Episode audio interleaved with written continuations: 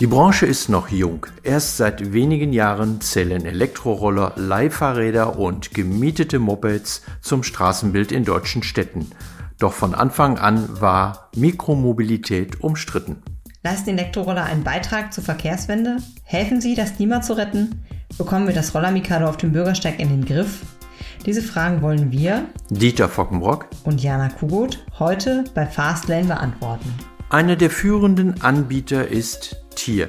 Das Startup aus Berlin will sich mit konsequenter Nachhaltigkeit und Klimaneutralität von der Konkurrenz absetzen. Tierchef Lawrence Leuschner sagt uns, was er anders machen will und wohin die Reise geht. Fastlane, der Mobilitätspodcast von Tagesspiegel Background. Gespräche mit Pionieren, Visionären und Entscheiderinnen über das mobile Leben von morgen.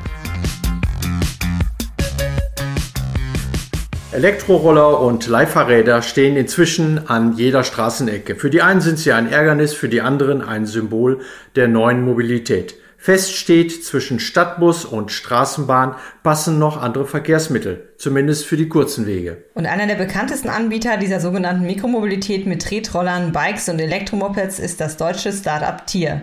Mit Unternehmenschef Lawrence Leuschner sprechen wir heute über die Zukunft der Branche.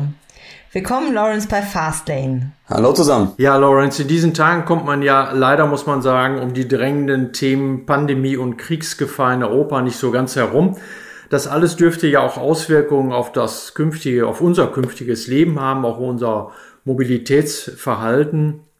Und äh, was, was glaubst du, was sich danach, wenn es dann hoffentlich bald ein danach geben wird, was wird sich danach verändert haben für die Mobilität? Ja, also erstmal grundsätzlich mit, mit, mit diesem Krieg kommen natürlich ganz viele schlimme Sachen, die wir alle nicht brauchen, gerade nach der Pandemie, wo wir gedacht haben, okay, jetzt haben wir die erste äh, lange Krise, die diese Generation hinter sich gebracht hat und jetzt kommt direkt die nächste. Aber aus Sicht der Mobilität muss man sagen, ist es natürlich grundsätzlich äh, im Hinblick auf eine Verkehrswende ein Rückschritt, wenn wir sehen, dass wir, wie abhängig wir sind von fossilen Brennstoffen und wie abhängig letztendlich auch äh, wir von dem Import von diesen Brennstoffen sind und was das am Ende dann auch bedeutet für jeden einzelnen ähm, Bewohner unseres Landes, äh, aber auch über unsere Grenzen hinweg, dass wir unsere Autos aktuell noch mit fossilen Brennstoffen äh, betanken und was das am Ende dann auch bedeutet in unserem äh, Geldbeutel und wenn wir sehen, wie die Preise steigen, muss man sich natürlich äh, Gedanken machen, dass man davor geschützt ist, aber auch einfach ähm, wir die Mobilitätswende trotzdem äh, vorangehen und und wir nicht jetzt mit ähm, Tankgutscheinen versuchen, den Status quo zu halten. Ich habe dafür natürlich ähm, gewissermaßen Verständnis, dass, dass wir diese, äh, diesen Gap versuchen zu schließen, aber wir müssen ähm, jetzt auch dafür sorgen, dass wir nicht den Klimawandel aus den Augen verlieren und dazu gehört natürlich die Mobilitätswende. Hört sich aber jetzt nicht so richtig optimistisch an, dass das gelingt. Ich bin grundsätzlich ein Optimist. Ähm, aber man merkt natürlich, dass es schon sehr schwer fällt, Einschnitte zu nehmen. Und das Gute aber es, ist, es gibt nicht nur Einschnitte, dass es sozusagen ähm, in den Städten ähm, durch teure Parkplätze, aber auch in vielen europäischen Städten viel mehr der, der Zugang ähm, zu Städten von Autos beschränkt wird ähm, und jetzt auch die höheren Preise fürs Öl, ähm, geht es darum, dass es nicht nur eine Belastung ist, sondern dass es auch natürlich eine Opportunität ist. Ja, eine Opportunität nicht nur für uns, sondern auch für, auch für die Menschen zu sagen, okay, ich hinterfrage einfach mal mein, mein Konsumentenverhalten und wenn ich mir anschaue, wo ich meinen persönlichen CO2-Fußabdruck habe, ist natürlich die Mobilität ähm, auf Platz eins oder zwei Und äh, das, das hilft natürlich jetzt äh, das nochmal äh, deutlicher zu überdenken, wenn man sieht, was man eigentlich ausgibt für sein Auto. Und dementsprechend wollen wir da sein und wollen eine Lösung bieten, dass man auf sein Auto verzichten kann ohne Probleme. Und das geht äh, über den Scooter hinaus, sondern beinhaltet bei uns in unserer Flotte auch sehr viele Fahrräder, die wir in unseren Städten anbieten, damit wir die Abhängigkeit von Autos äh, reduzieren.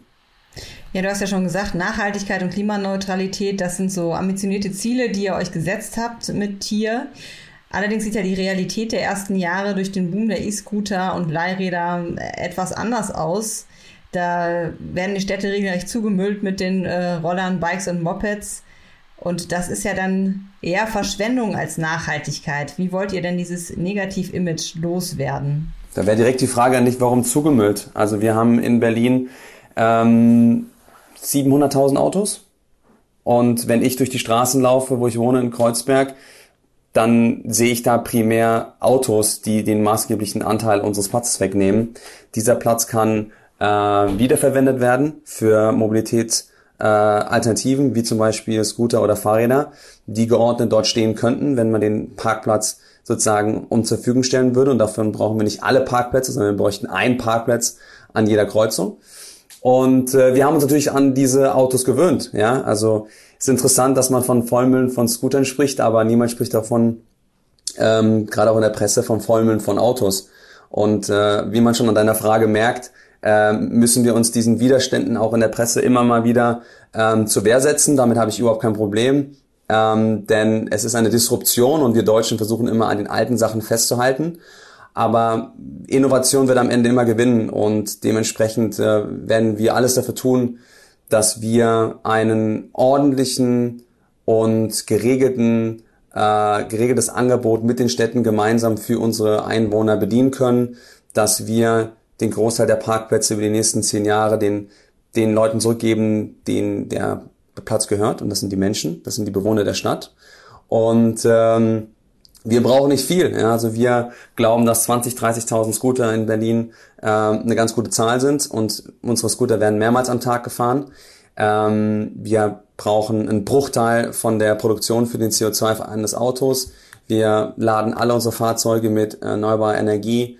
Wir sorgen dafür, dass unsere Fahrzeuge ähm, über Jahre halten und danach werden sie weiterverkauft oder recycelt.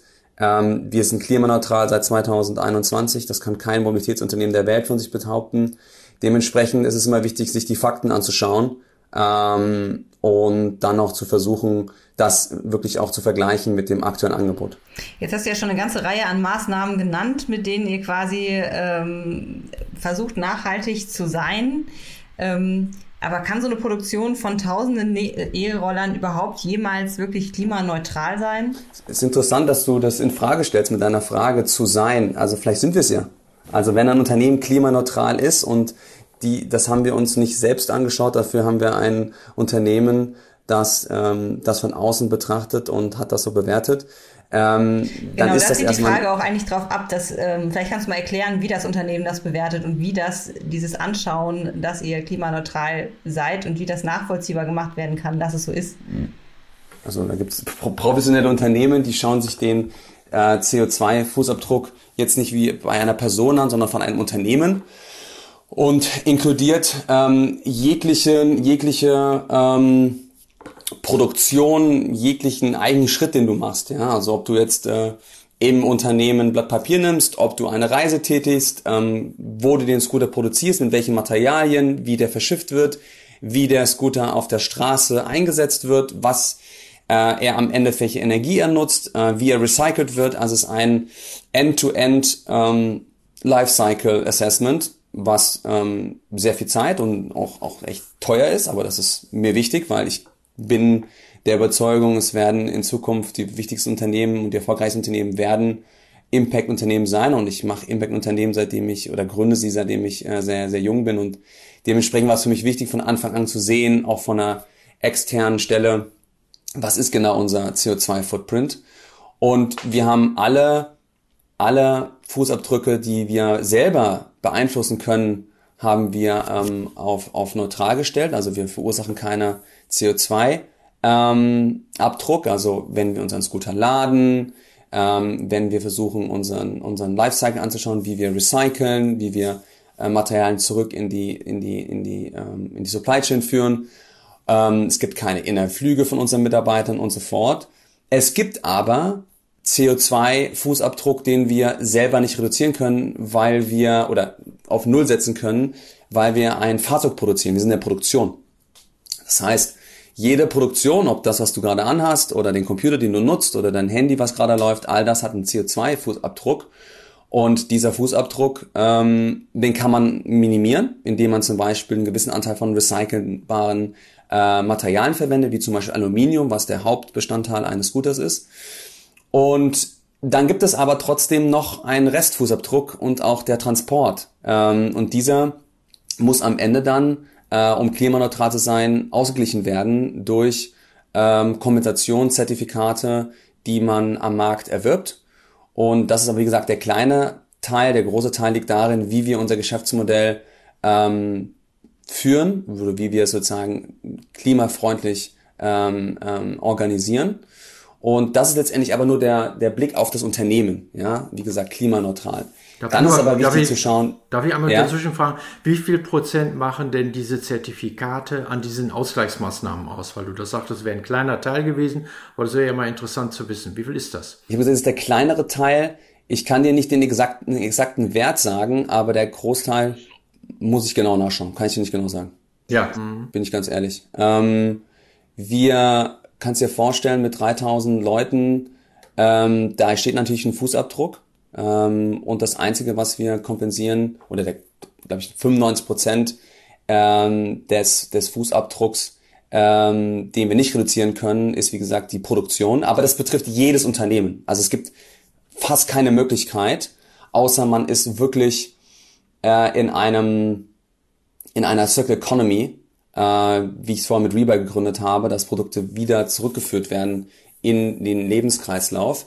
Ähm, all das, was wir konsumieren, ob es Essen ist, also das muss ich euch nicht erklären, ne, aber alles, was in der Produktion maßgeblich äh, stattfindet, ähm, hat einen CO2-Fußabdruck. Interessant, dass diese Frage uns gestellt wird als Unternehmen äh, oder besonders uns gestellt wird, wobei wir gar nicht hinterfragen, was eigentlich der Fußabdruck von meinem Handy. Ja, alle Leute wollen immer das neueste Apple-Handy, ähm, wissen aber nicht die Arbeitszustände und wissen auch nicht, welcher Fußabdruck dahinter steht. Also dementsprechend ist es wichtig, dass wir ähm, auch bei solchen Fragen wie gerade ähm, ausreichend äh, Antworten haben.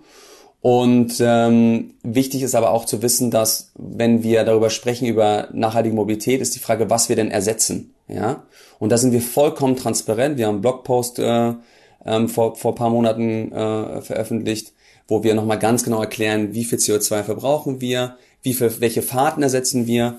Und ähm, die große Frage ist immer, okay, welchen, welchen Anteil hat denn unser äh, Scooter am gesamten Mobilitätsmix? Ja, wenn wir jetzt mal Fahrräder kurz außen vor lassen. Weil der Großteil unserer Flotte ist mittlerweile Fahrräder. Ja, das wäre das wär ähm, ja auch der, unser nächster Punkt gewesen in, bei unserem Thema. Ich, ich, äh, ich beantworte kurz, ich, ja, ich mache kurz zu Ende meinen Punkt, ja. Okay. So, bei Scootern ist es so, dass wir ungefähr 20 Prozent unserer äh, Fahrten ersetzen wir ein Auto und ein Auto hat über 150 Gramm CO2 auf, auf ein Kilometer, auf einer 1 Kilometer Reise. Und äh, wir sind bei 40 und versuchen auf 20 zu kommen mit unserem neuen Scooter. Und ähm, das sorgt dafür, dass wir einen, einen, einen Faktor von drei, vier, ähm, teilweise auch fünf, kommt aufs Auto drauf an, ob es zum Beispiel eine Taxifahrt ist, CO2 einsparen. Und das reicht, äh, um ein Vielfaches, um dann die Fahrten, die wir setzen, wenn man zum Beispiel ein eigenes Fahrrad nimmt, was auch CO2-Footprint äh, hat, weil das Fahrrad wurde ja auch mal produziert, ähm, aber ein bisschen weniger, ungefähr die Hälfte, ungefähr 10 Gramm versus den, dem neuen Scooter von 22 Gramm. Dann muss man nett, nett sich anschauen, okay, über das ganze Jahr gesehen ver verbrauchen wir oder sparen wir CO2 gegenüber allen Fahrten, die wir sozusagen einsparen. Nicht nur die vom Auto, sondern auch die, die weniger CO2 verursachen. Und am Ende ist es so, dass wir zwei Millionen Kilogramm CO2 letztes Jahr eingespart haben, 2021, über alle Fahrten. Und das ist, woran ich mich messen lasse, woran ich auch das Unternehmen messe. Äh, das ist unser Impact, den wir haben, ähm, nur auf der CO2-Seite. Ich rede nicht über die äh, äh, über die Gesundheitsdefizite, die wir haben durch ähm, durch die Autos, die in unserer Stadt sind, äh, Feinstaub und so weiter. Das ist nochmal eine andere Diskussion. Ähm, da haben wir natürlich noch mehr Vorteile, Vorteile und dann natürlich auch der, der Lärm, der in der Stadt verursacht wird ähm, was ein wichtiger Bestandteil unserer Gesundheit natürlich auch ist. Ja, ja, Klimaneutralität ist ja der eine Punkt, haben wir uns jetzt gerade darüber unterhalten. Und die zweite Frage ist ja der Beitrag zur Verkehrswende. Das ist ja auch unter dem Thema Nachhaltigkeit sehr interessant. Du hast eine, du hast gesagt, ähm, ähm, ähm, Studien hätten ergeben, dass etwa, ich glaube, 20 Prozent des äh, Automobilverkehrs durch eure Fahrzeuge ersetzt würden oder der Fahrten ersetzt würden. Es gibt aber auch andere Studien, das weißt du auch, die wesentlich niedrige Zahlen ansetzen. Nichtsdestotrotz wo auch immer man das ansetzt, das ist ja noch nicht so ganz bahnbrechend, diese Größenordnung, wenn es ein Fünftel nur wäre. Äh, wie, was glaubst du denn, wo man hin, wo man denn landen könnte eines Tages? Also wie viel Prozent wirklich von Fahrten ersetzt werden könnten für einen privaten Pkw? Ja, es ist nicht nur privater Pkw, es ist natürlich auch die Taxifahrten. Aber das ist natürlich die Frage, die du gerade stellst, die treibt mich am meisten um. Ja? Ähm, denn letztendlich will ich ein Unternehmen bauen, was nicht nur einen Shareholder Value kreiert, ähm, sondern auch am Ende einen, einen, einen Zweck hat für unsere Gesellschaft oder für unseren Klimawandel. Deswegen habe ich das Unternehmen gegründet. Ähm, ich habe mir angeschaut, was, was, welche Industrien haben den größten CO2-Ausstoß und einer der vier größten Industrien ist äh, Transport und Mobilität und dann der große davon ist ähm, die, die, der Transport von Menschen in, in Städten. Also zu deiner Frage. Ich glaube, dass über die nächsten fünf, vielleicht auch zehn Jahre wir irgendwann über 50 Prozent sind. Ähm, ich glaube, das kommt dadurch, dass es auf der einen Seite ein Mix sein wird von, ähm, von verschiedenen Fahrzeugen. Also der Scooter auf der einen Seite, auf der anderen Seite aber auch unsere Fahrräder, unsere elektrischen Fahrräder unsere Mopeds, da sind die Anteile nochmal deutlich höher als 20 Prozent. Da sind wir gerade im Research. Und wenn man dann aber auch sieht, dass ähm, wir den Städten Alternativen anbieten, also ich bin ja mit vielen Städten im Austausch und viele Städte werden Autos in Zukunft nicht mehr in der Stadt zulassen und die Frage ist dann natürlich, okay, welche Alternativen gibt es denn für die Leute, die nicht alles sich selbst kaufen können oder verschiedene Fahrzeuge zu Hause haben wollen, weil das ist ja auch nicht der Sinn der Sache. Ähm, ja, das wären ja externe Größen, die ihr nicht beeinflussen könnt, also die Verdrängung des Kraftfahrzeuges aus den Städten selber heraus und die Suche nach Alternativen. Ich möchte nochmal auf diese. Nee, das ist, das ist ein ganz, ganz, ganz großer Teil unseres Geschäftsmodells. Ich, ich spreche hm. vor vielen Städten, wir haben ein 30, 40 Mann Public Policy Team, was Studien liefert an Städte, mit mhm. Städten diskutiert, wie kann man Mobilität neu denken.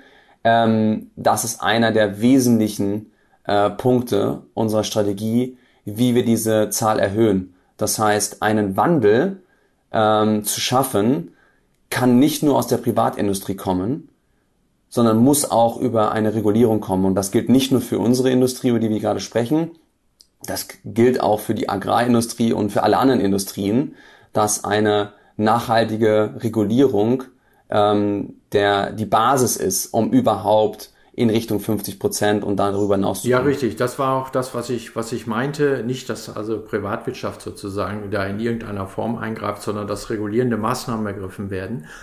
Aber nochmal auf diese 50 Prozent zurückkommt. Äh, die Fahrzeuge, die ihr anbietet, sind ja Fahrzeuge in der sogenannten Mikromobilität. Das heißt, es werden relativ kurze Wege damit zurückgelegt. Äh, beim ja. beim, beim äh, E-Scooter, beim Roller, also sind es, glaube ich, so um die zwei Kilometer. Beim Fahrrad sind ja. es vielleicht drei oder vier Kilometer oder so. Äh, das sind ja an sich keine Distanzen, die man mit einem Kraftfahrzeug zurücklegen würde, vielleicht noch mit einem Taxi, sondern die würde man ja eher vielleicht mit dem öffentlichen Nahverkehr zurücklegen. Würde mit dem Bus eben reinspringen oder in die U-Bahn oder so. Ähm, aber man würde ja über 50 über 50 Prozent der Fahrten in unseren europäischen Städten sind äh, zwischen zwei und drei Kilometer. Ist das noch so? Die Fahrt zum Einkaufen, mhm.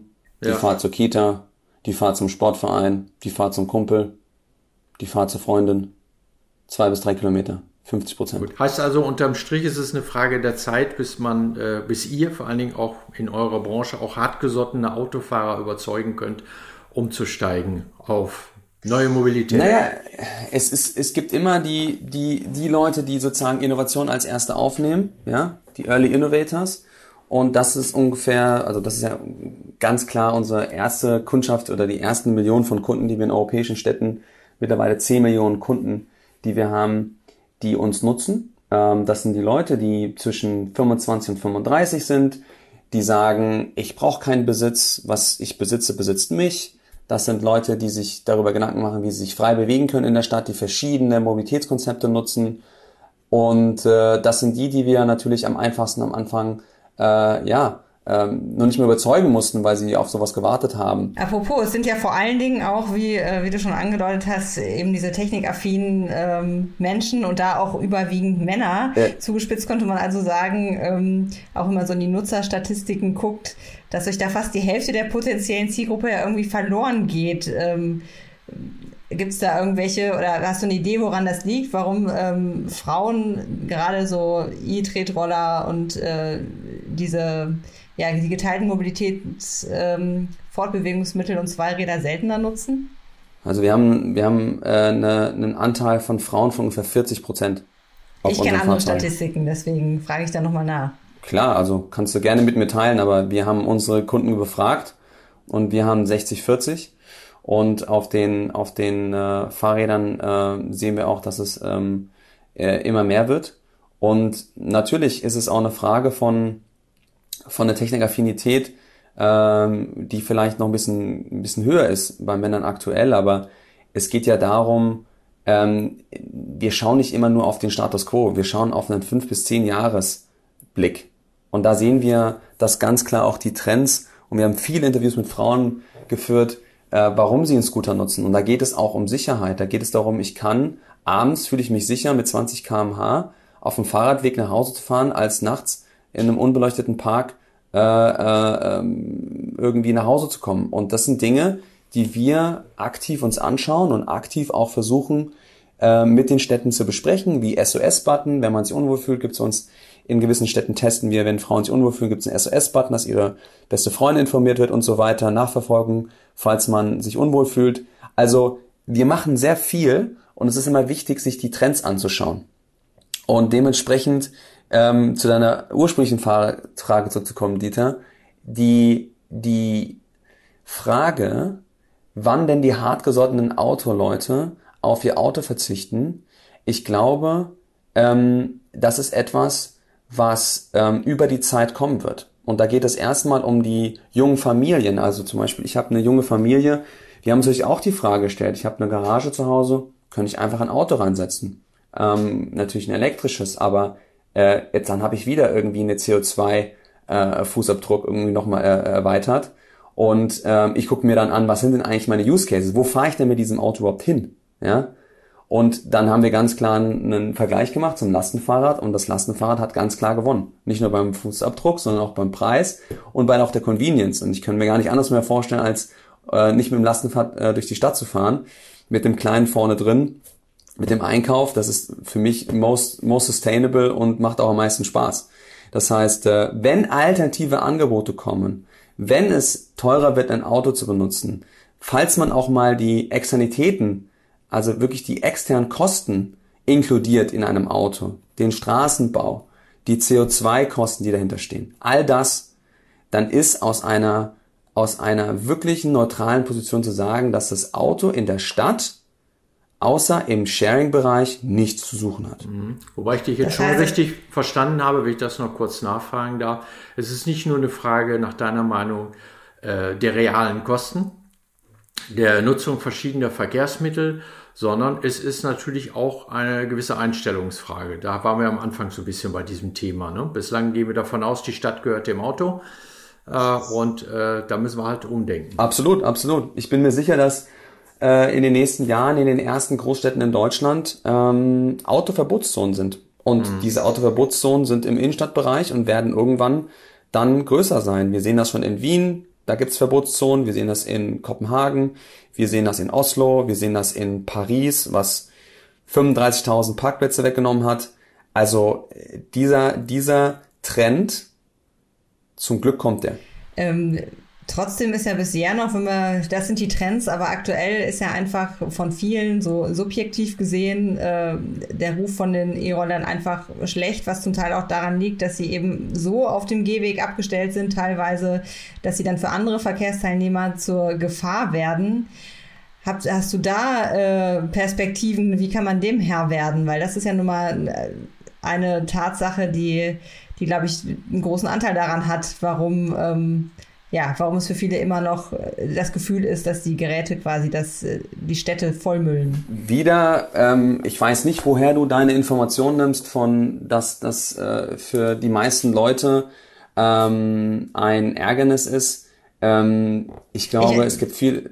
Bitte? Nicht die meisten Leute, aber es gibt eben diese Wahrnehmung, die ist einfach da und viele, oder es gibt äh, gerade Fußgängerverbände und äh, die Verbände, die mobilitätseingeschränkte Menschen vertreten, das sind ja die, die da sehr laut sind und immer wieder auf dieses Problem aufmerksam machen. Ja, also äh, man muss das ein bisschen trennen. Also das erste ist, natürlich gibt es Leute, die sagen, ähm, ich will mit dem Scooter nichts zu tun haben, ich will mein Auto, da steht jetzt irgendwie ein Scooter, am besten noch im Autoparkplatz, nervt mich, ich will meinen Platz zurückhaben. So. Diese Leute, ich glaube, über die, darüber haben wir gesprochen, das wird Zeit dauern, bis man auch diese Leute davon ähm, überzeugt, nicht nur, den, nicht nur davor, ähm, das so zu hart zu kritisieren, sondern auch dann das eigene ähm, Mobilitätsverhalten zu, zu überdenken. Ähm, so, das ist das Erste. Das Zweite, ich glaube, dass die, dass die aktuelle Organisation unserer Scooter in vielen Städten, und das ist sozusagen auch den Blick äh, primär in Deutschland, den wir gerade diskutieren, ähm, nicht optimal ist. Also wir sind in den meisten Städten in Europa in einem regulierten Markt. Dort gibt es dedizierte Parkplätze, die stehen nicht nur ähm, im Free-Floating-Bereich ähm, rum. Ähm, aus meiner Sicht müsste es an den wesentlichen Knotenpunkten dedizierte ähm, Parkplätze geben, ähm, die auch eingezeichnet sind. Ähm, man könnte an jeder Ecke, an den großen Bezirken, könnte in den großen Bezirken könnte man jeder Ecke einen, einen Platz freigeben. Dann wäre das alles geordnet und wäre genauso geordnet wie auch ein Fahrrad. Und ich wüsste als Kunde immer, an der nächsten Ecke gibt es einen Mobilitätsservice, äh, ja, ob das ein ein Nextbike ist oder ob es ein Tierscooter ist. Ich bekomme dort geteilte Mobilität und kann mich darauf verlassen. Da muss es hingehen. Und äh, dann gibt es vielleicht noch ein paar Außenbezirke, wo das nicht gewährleistet werden kann. Ähm, da gibt es dann Free Floating. Aber ich glaube, diese Kombination ist wichtig in der Infrastruktur, dass das ähm, organisiert passiert. Das zweite ist, ähm, in den meisten Städten sind wir entweder mit, äh, sind wir alleine als Anbieter oder zu zweit oder zu dritt. Also in der Nachhaltigkeitsstadt des Jahres mal wieder, Grenoble, sind wir der einzige Anbieter. Es gab ein ganz klares Verfahren, ähm, Sustainability-Standards, Sicherheitsstandards, Parking-Standards ähm, und, und, und ähm, Arbeitsstandards. Und dann ist es, dann ist auch noch mal was anderes, weil dann sind nämlich auch die Unternehmen in der Pflicht, eine gewisse Qualität zu gewährleisten. Und deswegen plädiere ich auch sehr stark auf einen regulierten Markt, auch in Deutschland, nicht nur in anderen äh, äh Städten in Europa, damit wir ähm, sozusagen äh, nicht mehr diese Fragen beantworten müssen, ähm, dass es ein Ärgernis für viele Leute ist, weil ich kann natürlich verstehen, ähm, mit Menschen mit Einschränkung, gerade mit Sichteinschränkung, äh, ist es etwas, was mich auch äh, ähm, stört und wir sehr eng mit diesen Verbänden zusammenarbeiten. Wir haben jetzt gemeinsam äh, in, London mit einem Verband haben wir einen Preis gewonnen, weil wir unseren Scooter so eingestellt haben, dass wir einen gewissen Sound dahinter legen, der für diese Menschen nachvollziehbar ist und der als Industriestandard in Europa gelten soll, damit man weiß, wenn ein solches Gerät vorbeikommt auf dem Fahrradweg, ich mich daran orientieren kann. Ähm, und genauso auf der Parking-Seite geht es darum, dass äh, man Technologie hat, die nachvollziehen kann, wo man gerade parkt. Und darin investieren wir und versuchen über die Zeit, ja, wir sind drei Jahres Unternehmen, versuchen wir über die Zeit hohe Standards zu schaffen, damit ähm, nicht nur die Menschen, die es nutzen, sondern die Menschen, die es noch nicht nutzen oder die Menschen, die sozusagen äh, keinen kein Kontakt haben und das sozusagen noch nicht äh, nutzen wollen, auch äh, ein positives Erlebnis haben. Ja, das funktioniert also natürlich alles nur, wenn, wenn auch alle Anbieter mit an einem Strang ziehen und dann mitmachen. Nicht unbedingt, weil die Stadt kann selber entscheiden, äh, dass sie eine Regulierung ähm, ähm, sozusagen einführt, indem es eine Ausschreibung gibt. Ja? Also wir haben schon erste Ausschreibung in Deutschland gesehen. Das ganz klar geregelt, wie viele Fahrzeuge, wie geparkt werden soll, welche Standards es gibt und dann müssen sich die Anbieter danach bewerben und die, die die beste Bewerbung abgegeben haben mhm. und sie auch einhalten, gewinnen dann einen Platz. Und äh, dann sind halt nicht zehn Anbieter in der Stadt, sondern eins, zwei, vielleicht auch drei.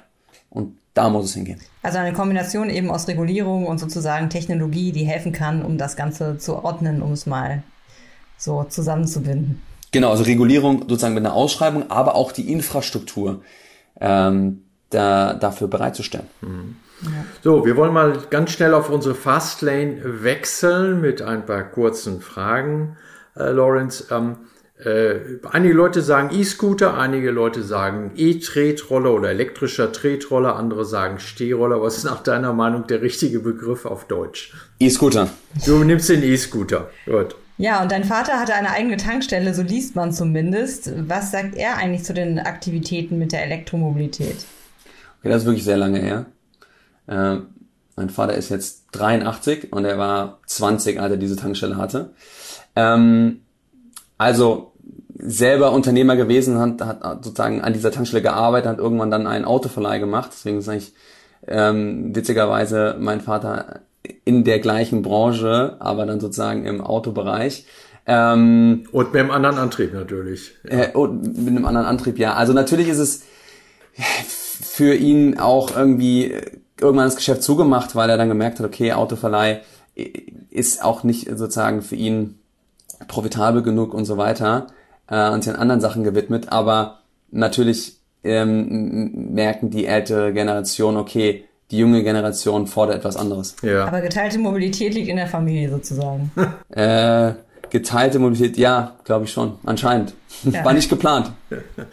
äh, Lawrence, du hast vor deinem Job bei Tier, hast du mal Restposten auf Ebay verkauft und äh, äh später hast du die Second-Hand-Plattform Rebuy mitgegründet. Äh, war das nicht am Ende viel nachhaltigere Aktivitäten, als jetzt E-Scooter zu vermieten? Äh, nee, glaube ich nicht. Also ähm, Produkte ein zweites Leben zu geben, war schon äh, vor eBay, als ich auf dem Flohmarkt angefangen hatte mit neun und habe die Retouren von meinem Vater, die immer im Müll gelandet sind, also von meinem Stiefvater ähm, gelandet sind, immer auf dem Flohmarkt verkauft und habe für mich realisiert, dass Produkte einen gewissen Wert haben und nicht einfach in die Mülltonne gehören. Und für mich ist der Scooter war von Anfang an für mich ein Einstieg in eine Verkehrswende. Und wenn ich mit einem Scooter dann ähm, auch den öffentlichen Nahverkehr unterstütze und 35 Prozent unserer Nutzer nutzen einen Scooter, um dann auch den öffentlichen Nahverkehr zu nutzen, ähm, dann bin ich mir sicher, auch mit unseren neuen Angeboten, mit unseren Fahrrädern und unserer Arbeit, äh, wie man Städte neu planen kann und organisieren kann, ähm, glaube ich, dass wir da einen maßgeblichen ähm, Impact haben. Und äh, dieser Impact ist dann deutlich größer nochmal als Rebuy, weil es dann nochmal global gesehen ist, weil wir in den USA sind. Wir sind insgesamt in 500 Städten in 20 Ländern ähm, das habe ich mit Rebuy nicht geschafft und ähm, darüber hinaus versuche ich den Impact nochmal zu erweitern, indem ich ähm, die ganzen Anteile, die ich bei Tier habe, ähm, geplätscht habe an einen Impact Fund, der dann auch nochmal 100% in nachhaltige Klimatechnologien investiert und diese Gewinne gehen dann auch zurück in diesen Fonds, sodass ich persönlich ähm, keinen keinen äh, monetären Gewinn habe, wenn Tier erfolgreich wird, außer dass ähm, wir einen Impact haben auf diesem Planeten. Ja, dann nochmal zurück zum Geschäft und äh, zu weiteren Zahlen. Eure Investoren glauben ja offenbar auch an die Zukunft der Mikromobilität. Inzwischen sollt ihr 600 Millionen US-Dollar ähm, eingesammelt haben an Risikokapital. Stimmt das? Hm, das stimmt ungefähr, ja. Und äh, in der letzten Finanzierungsrunde wurdet ihr dann mit äh, angeblich zwei Milliarden US-Dollar bewertet. Und auch das ist korrekt, weil damit werdet ihr ja das äh, erste grüne Einhorn sozusagen in Berlin. Das ist auch korrekt. Genau, und nochmal für unsere Hörerinnen und Hörer, Einhorn ist ein äh, Startup dann, wenn es mit mehr als einer Milliarde bewertet wird. Das ist vielleicht nicht jedem so geläufig, aber wie fühlt sich das an, wenn man sowas, solche Zahlen quasi, wenn man die sieht auf dem Papier und äh, weiß, was man da reingesteckt hat? Ja, es, also, es ist immer relativ. Geld ist immer relativ. Ähm, die Diskussion, die wir führen, was der Impact ist und ähm, wie man den Impact erweitern kann, diese Frage treibt mich viel mehr an. Natürlich ist es ähm, schön zu sehen, dass der Kapitalmarkt ähm, unser Bestreben nach dieser Veränderung auch äh, sieht und wie auch äh, immer mehr Sustainability-Investoren äh, gewinnen können ähm, die an unsere Mission glauben, äh, die Mobilität zum Guten zu verändern und äh, dementsprechend ähm, ist das ist diese Mission viel stärker als als als der Kapitalmarktwert, weil das ist nämlich auch warum Menschen bei uns anfangen zu arbeiten, das ist warum Menschen jeden Tag versuchen neue Lösungen zu finden. Ähm, das ist der Grund, warum ich jeden Morgen äh, aufstehe und und äh, versuchen will, äh, mein Bestes zu geben. Und das ist nicht das, das Geld. Dann geht's ja auch immer äh, bei den Zahlen darum, ähm, dass irgendwann der Break-Even erreicht wird. Gewinn habt ihr aber wahrscheinlich noch keinen gemacht. Was sagt der Geschäftsplan, wann es dann soweit ist? Wir haben äh, schon es geschafft, ähm, in einem Quartal positiv zu sein. Das ist immer so der Anfang, äh, finde ich, von, von einem Unternehmen, dass man mit einem Quartal anfängt. So war es bei Rebuy auch. Ähm, natürlich das stärkste Quartal bei uns im Sommer und dann geht es darum, dass man äh, nah rankommt jetzt im, im Quartal im Frühling, aber auch im Herbst und dann im Winter macht man äh, immer mehr also weniger Verluste, so dass man dann ähm, 2023, 2024 sollte dann für uns der Break-Even da sein. Hm, bin davon absolut überzeugt. Wir sind gar nicht so weit weg. Ähm, und äh, dementsprechend äh, läuft das alles genauso, wie wir uns das vorgestellt haben. Hm, ihr habt ja euer Geld, was ihr bis jetzt von euren Investoren bekommen habt, hauptsächlich dazu verwendet oder auch dazu verwendet, kräftig zuzukaufen, andere Unternehmen zuzukaufen, ähm, zuletzt habt ihr das, äh, äh, dem Autohersteller Ford das Scootergeschäft Spin-Up gekauft. Ja? Und äh, eine Frage wäre ja einfach mal, sind das so Schnäppchen, die man am Markt macht, weil andere wie Automobilkonzerne, in dem Fall Ford oder damals auch mal Bosch mit seinen Elektrorollern, weil die das Geschäft leid sind, kann die Lust verloren haben, macht man dann Schnäppchen eigentlich nur oder sind das äh, strategisch geplante Zukäufe, die man im, Jahre, im Laufe der Jahre da anpeilt? Also, wir haben eine gewisse Strategie, und wenn dann in dieser Strategie wir die Opportunität haben, anstatt selber in den Markt zu gehen, einen Zukauf zu tätigen, dann machen wir das. Für uns ist der amerikanische Markt der noch größere Markt als Europa ähm, und noch regulierter. Das heißt, wenn man in diesem Markt will, dann braucht man sehr viel Geld, um äh, organisch dort seine Marke aufzubauen, ein Public Policy Team aufzubauen, um den ersten Tender zu gewinnen. Und da sind immer hohe Anlaufkosten in den USA für jedes Unternehmen. Und wir haben uns gesagt, wenn es eine Opportunität gibt auf dem Kapitalmarkt und die gab es in dem Moment, dann gehen wir ähm, mit einem größeren Aufschlag in die USA und haben sofort 100 Städte, in denen wir aktiv sind, haben ein Management vor Ort und haben einen Namen und eine Beziehung zu den Städten schon sozusagen im, im, im, im Paket.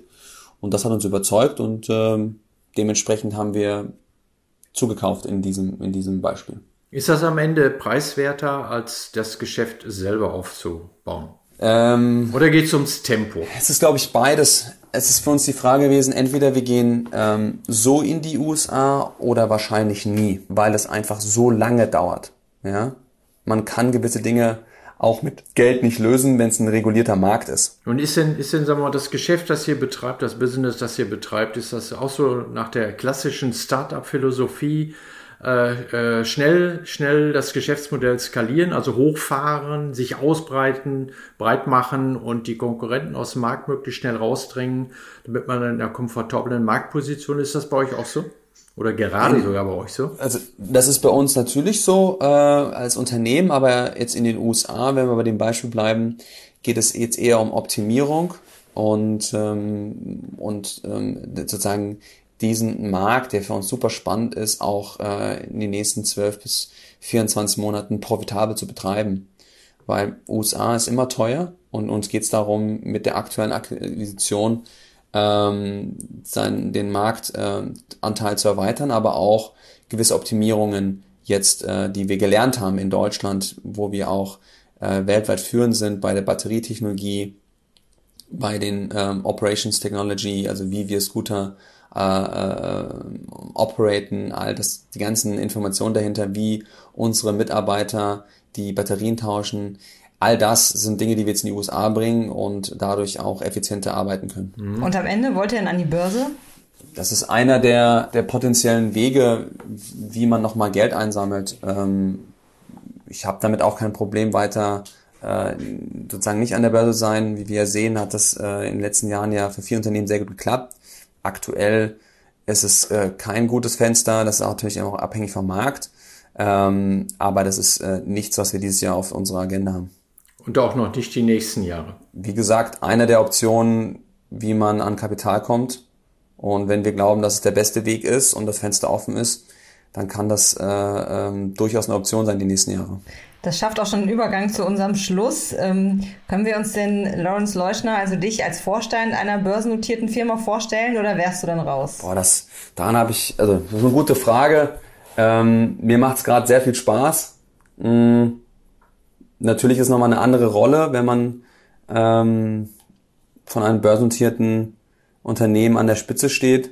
Ähm, sehe aber auch viele Beispiele von Unternehmern und Unternehmerinnen, die das auch machen und denen es auch Spaß macht. Dementsprechend ähm, lass uns darüber mal ein Jahr sprechen, aber äh, ich, ich, ich habe da aktuell kein Problem mit. Das Angebot nehmen wir an und kommen dann bestimmt nochmal auf dich zu.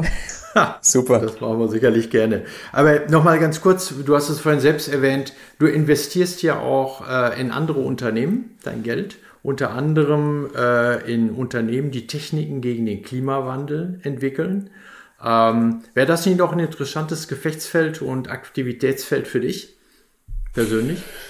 Ja, es ist so ein bisschen mein Hobby. Äh, manche Leute schauen irgendwie Netflix-Serien. Ich äh, habe Spaß, ähm, mir neue Klimatechnologien anzuschauen und ähm, habe da ein kleines Research-Team, was sich sozusagen die neuesten Technologien anschaut und die Anbieter, die am erfolgsversprechendsten sind. Und natürlich macht das Spaß ob das jetzt für mich als ähm, Unternehmer äh, die nächste Rolle Investor ist, da habe ich meine Zweifel. Ähm, habe dann doch ein bisschen äh, zu viel äh, Hummeln im Arsch. Vielleicht ändert sich das über die nächsten Jahre. Aber ähm, das, das ist für mich der sinnvollste Weg gewesen, ähm, sein Geld zu, zu, zu investieren. Und mir geht's nicht meinen persönlichen ähm, meinen persönlichen äh, Impact zu sozusagen meinen äh, Wohlstand zu erhöhen, sondern den Impact äh, zu generieren für für ähm, den Planeten und dementsprechend war es für mich eine logische Konsequenz. Gut, dann vereinbaren wir, dass wir bei der nächsten Veränderung bei deinen Hummeln oder durch deine Hummeln wieder gemeinsam bei Fastlane auf Sendung gehen. Danke euch. Ja, danke für das Gespräch. Vielen Dank für das Gespräch. Ciao. Ciao. Ciao. Das war Fastlane der Mobilitätspodcast von Tagesspiegel Background. Sie wollen mehr wissen über Verkehr und Smart Mobility? Dann testen Sie kostenfrei unser werktägliches Briefing. Pünktlich um 6 Uhr in Ihrem Postfach. Mehr Informationen auf background.tagesspiegel.de.